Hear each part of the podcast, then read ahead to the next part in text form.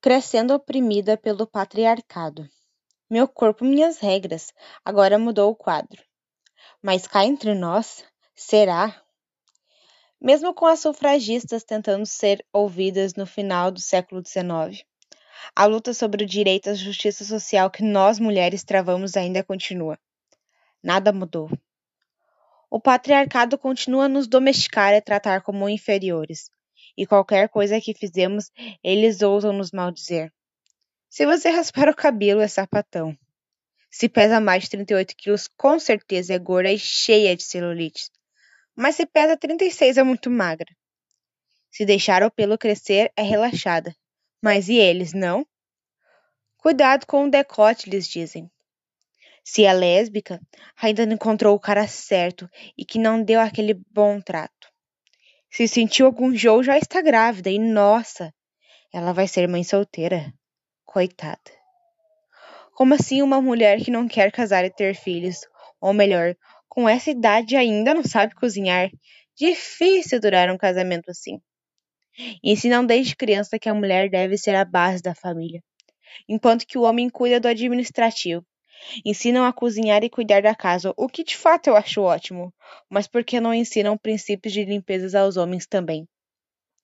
Hoje, esses insultos não importam mais, pois estamos mostrando nosso papel de poder enquanto mulher na sociedade. Vamos brindar a todas as mulheres que conquistaram seus objetivos, as universitárias, as que mandam no trânsito, professoras e também engenheiras, aquelas que estão na luta e que ainda estão a conquistar.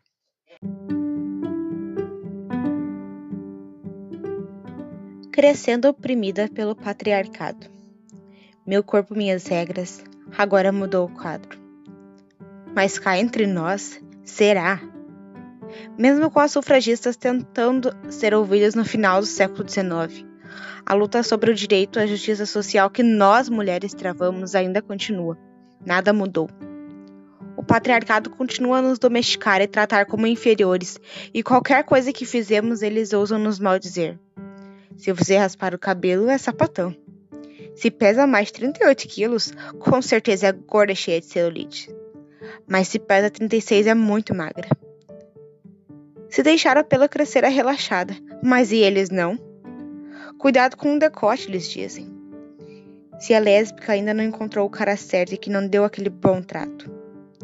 Se sentiu algum enjoo, já está grávida e nossa, ela vai ser mãe solteira? Coitada. Como assim uma mulher que não quer casar e ter filhos, ou melhor, com essa idade ainda não sabe cozinhar? Difícil durar um casamento assim. Ensinam desde criança que a mulher deve ser a base da família, enquanto que o homem cuida do administrativo. Ensinam a co cozinhar e cuidar da casa, o que de fato eu acho ótimo. Mas por que não ensinam esses princípios de limpeza aos homens também? Crescemos com essa projeção, e se alteramos a voz, nós somos loucas. Hoje, esses insultos não importam mais, pois estamos mostrando nosso papel de poder enquanto mulher na sociedade. Vamos brindar a todas as mulheres que conquistaram seus objetivos. As universitárias, as que mandam no trânsito, professoras e também engenheiras. Aquelas que estão na luta e que ainda estão a conquistar, quebrando pouco a pouco essa cultura machista que insiste a nos prejudicar. Dessa vez, nós viemos com força. Não aceitaremos injustiças e nem queimas na fogueira. Somos guerreiras e queremos igualdade. E você, quando se juntará a nós na revolução? Não temos olhos oblíquos de ciganas dissimuladas. Somos mulheres e merecemos respeito. Lute você também nessa causa.